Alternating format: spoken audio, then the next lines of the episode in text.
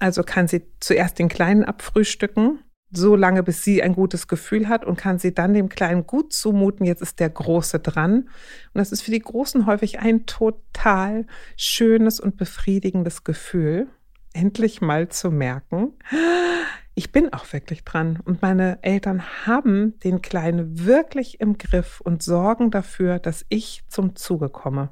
Das geht nicht, wenn ich alles versuche gleichzeitig hinzukriegen. Hallo und herzlich willkommen zu einer neuen Folge von Elterngespräch Eure Fragen, dem Podcast-Talk von Eltern für Eltern. Mein Name ist Julia Schmidt-Jorzig. Ich habe selbst drei Kinder und jeden Tag neue Fragen. Heute an Elke Schicke. Sagst du was, Elke? Kuckuck, Kuckuck. Also wer sie jetzt nicht kennt, dem ist auch nicht mehr zu helfen.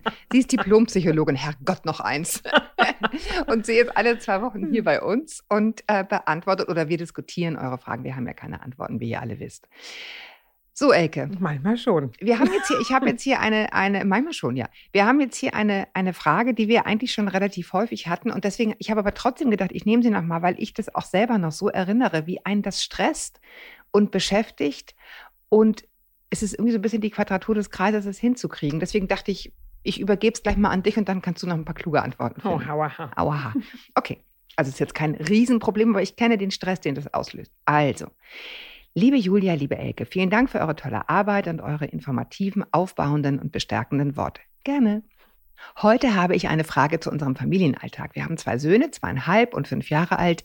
Ihre Bedürfnisse und Charaktere sind grundverschieden, was ich oft ziemlich herausfordernd finde. Der Große ist sehr feinfühlig und oft am Nachmittag erschöpft vom Kindergarten. Dann möchte er am liebsten zu Hause spielen, Eisenbahn und Brettspiele. Der Kleine hat unendlich viel Energie und müsste eigentlich den ganzen Nachmittag draußen toben und Laufrad fahren. Wenn wir zu wenn wir zu Hause versuchen zu spielen, macht er das Aufgebaute oft kaputt. Irgendwo muss die Energie ja hin, was natürlich für den Großen sehr frustrierend ist. Und es ist für mich eigentlich und es für mich eigentlich unmöglich macht, mit ihm zu spielen. Wenn wir auf dem Spielplatz aufbrechen, hat der Große oft keine Lust und es wird dadurch ein sehr anstrengender Aufbruch. Ganz besonders kompliziert wird es, wenn Besuch kommt, da dann beide Jungs mit allem möglichen Quatsch permanent nach meiner Aufmerksamkeit rufen und ich mich zwischen den und ich mich zwischen den unterschiedlichen Bedürfnissen der Kinder und dem Besuch fast schon zerrissen fühle. Ich fühle mich nach solchen Nachmittagen immer ganz schlecht und bin fix und fertig. Ich habe schon viel und in Ruhe mit den Kindern darüber gesprochen. Genützt hat es bisher leider nichts. Aber die Lösung kann ja auch nicht sein, keinen Besuch mehr zu bekommen, oder?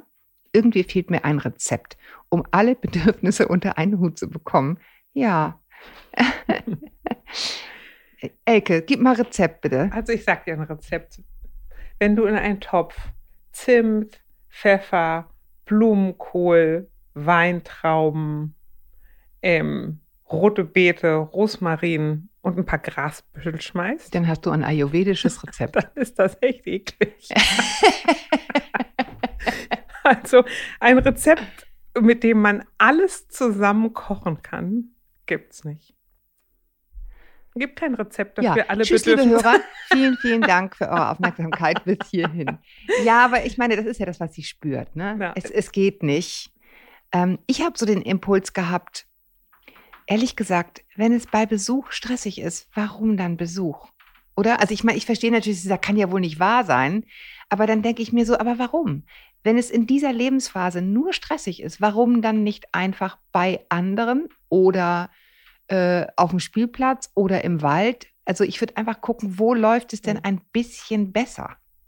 Äh, weil reden ja. mit einem zweieinhalbjährigen kannst du ja also komplett vergessen. Ich meine jetzt nicht reden im Sinne von Buch vorlesen und sich so ein bisschen austauschen, aber nach dem Motto, sei mal vernünftig. Und der Fünfjährige muss wahrscheinlich immer vernünftig sein. Das ist ja, nämlich auch scheint so sein Los zu sein. Ja, genau. Also das ist ja aber nicht, äh, liebe Mami, nicht deine Schuld, sondern ja. das, das kenne ich von mir selber. Die Großen müssen immer die Vernünftigen sein, obwohl sie auch noch klein sind.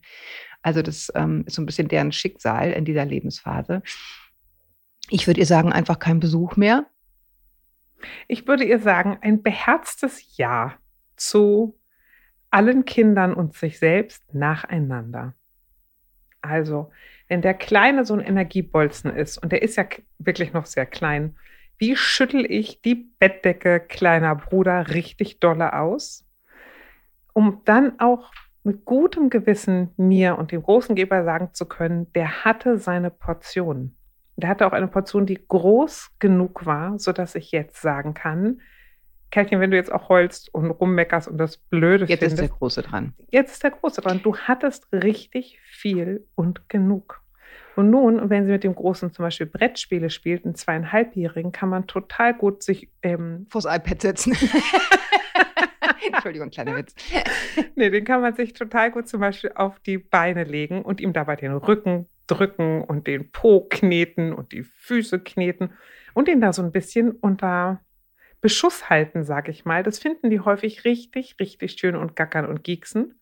Man Oder kann kraulen, von, meine auch immer super. Man kann von das aber auch sagen, nein, und deine Pfote geht nicht auf den Tisch und nebenbei schmeißt du noch die Figürchen um. Ne? Ich hab dich. Das ist sicherlich nicht so ruhig und gemütlich, wie der Groß es möchte, aber immerhin ist es, wir können, so können wir spielen. Auf den Spielplatz, jetzt kommt ja leider demnächst mal der Herbst und Winter, ne? Mhm. Aber ich finde es auch in Ordnung, auf den Spielplatz eine Decke mitzunehmen und sagen, der Kleine kann flitzen und der Große kann auch da liegen und lesen. Also was muss man auf dem Spielplatz Rambazamba machen? Je nachdem, wo der Spielplatz, ich weiß ja nicht, wie die wohnen, offensichtlich wohnen sie nicht mit Garten, ne? Mhm, Sonst könnte mhm. man die ja super trennen. Ähm, aber je nachdem, und das ist ja auch eine Frage der Zeit, wie können wir über Handy Kontakt halten? Kannst du, also wie weit ist der Spielplatz weg? Wie gut kann ich dich da alleine lassen und wir beide haben Kontakt? Und du oh, kannst ich sofort Mails einen Fünfjährigen allein lassen, schwöre ich dir. Naja, also jetzt mal da, wo ich mit den Kindern gewohnt habe, als sie klein waren, mhm. da war der Fußweg nach Hause vielleicht fünf Minuten, vier. Ne? Mhm. Wenn, wenn man das Handy daneben legt und auf laut, dann konnten sowohl die Kinder zu mir als ich zu den Kindern und gut. Mhm. Also, oder man sagt den Nachbarn, also ich finde das mit fünf in Ordnung, je nachdem, wie das Kind drauf ist. Wenn das nun so ein ganz kleiner Ängstlicher ist, ist das natürlich Quatsch. Wenn das so ein großer Stabiler ist, der sagt, ein Glück seid ihr aus dem Haus. Wenn der Spielplatz eine Viertelstunde weg ist, ist das natürlich eine andere Frage. Mhm. Aber ich finde, man darf Kindern durchaus schon viel zutrauen und ich oute mich mal, meine Kinder sind mit fünf Brötchen holen gegangen. Und das ist äh, manchmal auch so gelaufen, dass dann unten jemand die Haustür zugemacht hat und sie mit dem Finger nicht zurück an die Klingel gekommen sind. Dann mussten sie halt jemandem, der vorbeikam, sagen, ey, können Sie mal bitte bei Schicke klingeln? also, gut, das ist eine völlig andere Nummer von was traut man Kindern zu. Aber nochmal zurück zu nacheinander. Also kann sie zuerst den Kleinen abfrühstücken, so lange, bis sie ein gutes Gefühl hat und kann sie dann dem Kleinen gut zumuten, jetzt ist der Große dran. Und das ist für die Großen häufig ein total schönes und befriedigendes Gefühl, endlich mal zu merken, ich bin auch wirklich dran. Und meine Eltern haben den Kleinen wirklich im Griff und sorgen dafür, dass ich zum Zuge komme. Das geht nicht, wenn ich alles versuche gleichzeitig hinzukriegen. Dann wird es schwierig. Ja, also das ist total super, weil man sich da selber so eine innere Erlaubnis gibt, jetzt ist der dran, dann ist der dran. Die Wahrscheinlichkeit, dass der Kleine mit zweieinhalb dann stillhält beim Brettspiel, ist wahrscheinlich trotzdem relativ gering. Ja, Aber man ist dann halt selber klarer, ne? weil man genau. sagt, so, du hast es jetzt gehabt und jetzt, oder man sagt zu dem Großen, es ist wirklich, wir gehen da jetzt hin genau 45 Minuten. Hier kannst du auf den Timer gucken, wenn der abgelaufen ist, komme zurück und dann bist du dran. Ähm, wir haben auch eine Zeit lang gemacht, dass wir diese Gitter, die du aufstellen kannst, ähm, mhm. dass wir die ähm, in eine Ecke des Raumes gestellt haben, sodass dann der Große aufbauen konnte. Ja. Ohne dass der Kleine hin konnte. Also diese Babygitter, weißt du? Ja.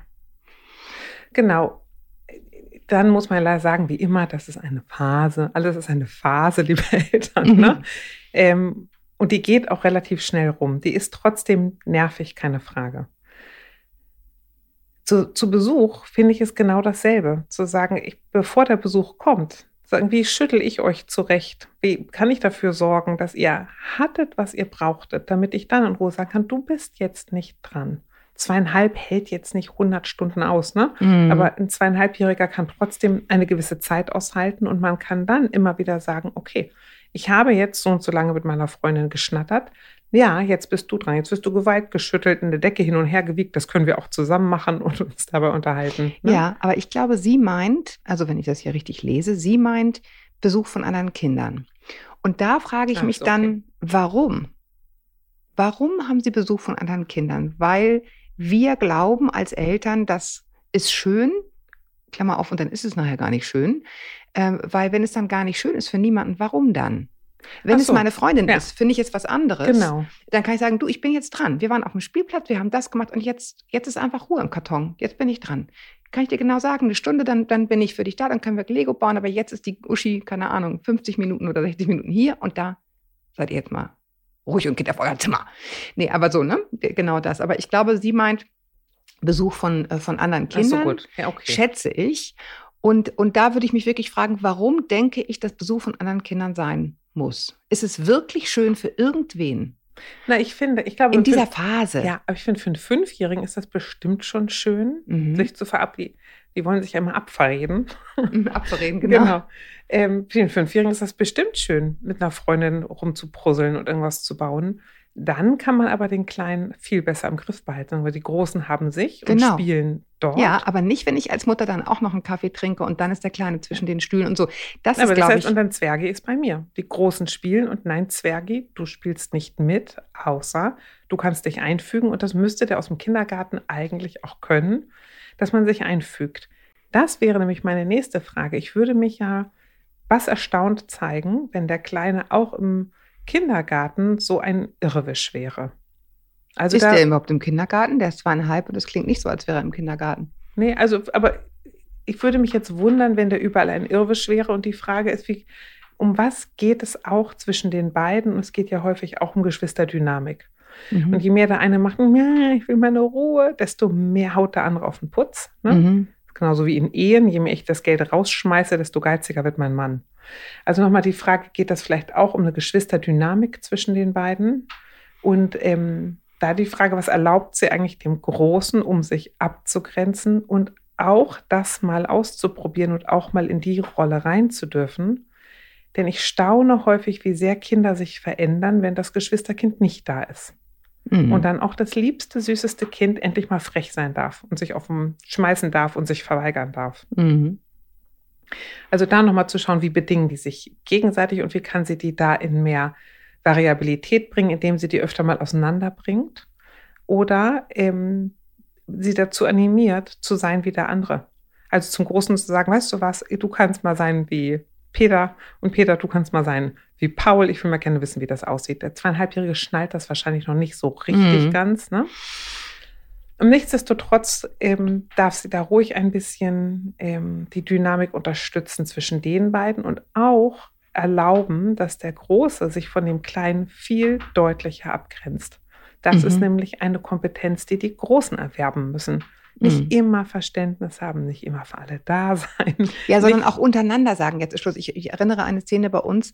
Also wir hatten das sehr häufig, dass eines der Geschwister sich immer so ein bisschen verdrückt hat. Und dann hat irgendwann eines der anderen Geschwister ähm, wirklich einen, einen Föhn gekriegt und hat seinen Geschwister äh, richtig gegriffen und sozusagen an den Tisch gezerrt und richtig rumgebrüllt. Das war, und danach war Ruhe.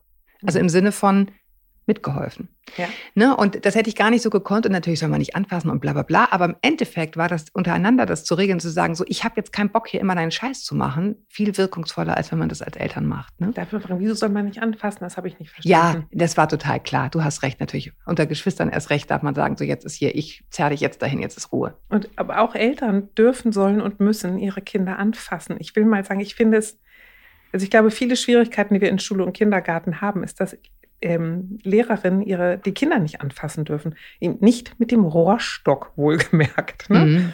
Aber wir sind vor allem und lange, lange, lange, bevor wir eine psychische Erkrankung haben, sind wir vor allem Körper. Und wir hören über unsere Körper viel, viel besser als über unsere blöden Ohren. Und wir kriegen viel mehr mit, was willst du von mir, wenn du mich anfasst? Mhm. Es geht überhaupt nicht in Richtung Gewalt. Es geht schon gar nicht in Richtung Schlagen, in Gottes Mhm. Namen. Aber Mhm. es geht darum, an den Schultern Klar gefasst zu zu, werden und, Mhm. oder dass jemand meinen Blick richtet und sagt, guck mich an. Ich bin richtig böse. Da gucken die Kinder gerne zur Seite, weil sie Mhm. dann nicht angesprochen sind. Mhm. Und zurück sagen, ich gucke dich an, ich rede mit dir und ich Mhm. meine auch dich. Ich finde das, diese körperlose Erziehung überhaupt nicht menschengerecht. Dann könnte ich auch sagen, ich brauche mit meinem Mann nicht knutschen, weil das reicht, wenn ich ihm sage, du, ich finde dich in Ordnung. Du bist echt ein super Ehemann, ich bin sehr stolz auf dich. Das hast du gut gemacht. Ja, wir brauchen im Guten wie auch in der Auseinandersetzung eine Körperlichkeit. Und nochmal für alle, die dann gleich Sorge kriegen, keine gewaltvolle, Mhm. aber eine deutliche Klare, und mhm. spürbare. So, das nochmal gesagt haben. Und na, ja, und ich finde, die Kinder regeln untereinander viel mehr, als wir als Eltern überhaupt regeln können, weil ähm, Geschwister total wichtige Ankerpunkte sind, genauso wie später Freunde total wichtige Ankerpunkte sind. Und den Großen, gerade in dem Ruhebedürfnis, das er hat, Ruhebedürftig, hm. ja, die neigen dazu, in Rückzug zu gehen. Und im Rückzug können die sich aber nicht gut verteidigen und auch nicht deutlich werden. Sagen, du darfst dich auch in deinem Ruhebedürfnis verdeutlichen. Sagen, ich will jetzt Ruhe haben, geh weg. Und das mhm. haben nämlich die Kleinen, das ist eine ganz häufige Dynamik, dass die Kleinen so wilde Äffchen sind mhm. und springen und toben und laut sind und ständig die Grenzen. Und immer die süßen Kleinen sind und dann dürfen genau. die sozusagen alles, ne? Und ja. auch ständig die Grenzen drücken und die Großen, weil sie größer sind und man ja auch lieb sein soll und sprachlich lösen soll, meh, meh, ne? Mhm. Immer weiter in der Ecke verschwinden. Das ist für die total gut, auch mal zu merken, ich darf Rums-Bums machen und sagen, jetzt ist Stopp. Und jetzt reicht es mir. Mhm. Und es klärt auch Konflikte, die im Nachhinein kommen. Das ist für die Kleinen gut mhm. zu verstehen, ich bin klein. Das ist für die Großen gut zu verstehen, ich bin groß. Dann müssen wir nicht mehr ringen und rangeln, um wo und in welcher Position ist hier wer. Ich bin mhm. großer Freund von Geschwisterreihenfolgen. Ich finde das super. Und eine Freundin bin ich auch davon. Ja, und also ich, ich, ich muss nochmal sagen, jetzt beim, beim Nachdenken über deine Worte, ich, ich finde wirklich dieses Nacheinander im Grunde wirklich das Beste, ne? weil du gesagt hast, wenn die, wenn die äh, wenn der Groß verabredet ist ähm, und der Kleine bei ihr, dann kann es im Grunde nicht viel Zwist geben. Ähm, äh, aber wenn sie dann denkt, ich, sie muss auch noch mit der Mutter nett sein, dann ist es nämlich auch äh, eben auch kein Nacheinander, sondern alles zur gleichen Zeit. Und das kann, das kann nicht funktionieren. Ja. Kann, es ist also logisch. Eigentlich, je mehr man das auseinander pflückt, desto klarer wird einem das. Jeder kennt das, dass die dann, also ich meine, sogar unser Hund wird total ungezogen, wenn er merkt, ich versuche alles auf einmal. Dann zwickt die mich auch noch einen Po. Wahnsinnig schlecht erzogener Hund. Leider klug, das macht die Sache sehr schwierig. Wie bei Kindern. Ja. Genau. Also sich das zu trauen und den, also dem Großen dabei zu helfen, mehr, mehr Abgrenzung zu zelebrieren und den darin zu unterstützen und dem Kleinen in seinem großen, großen Bewegungsdrang und Aufmerksamkeitsdrang. Und der ist da wahrscheinlich auch wahnsinnig süß drin, auch wenn er nervt. Das macht es ja auch nicht leichter. Ne? Mhm trotzdem die Traute haben, den zu begrenzen.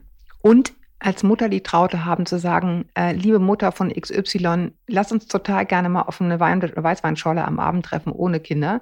Aber am Nachmittag stresst mich das total, bring gern den so und so vorbei. Die können hier meinetwegen alles machen, was Spaß macht.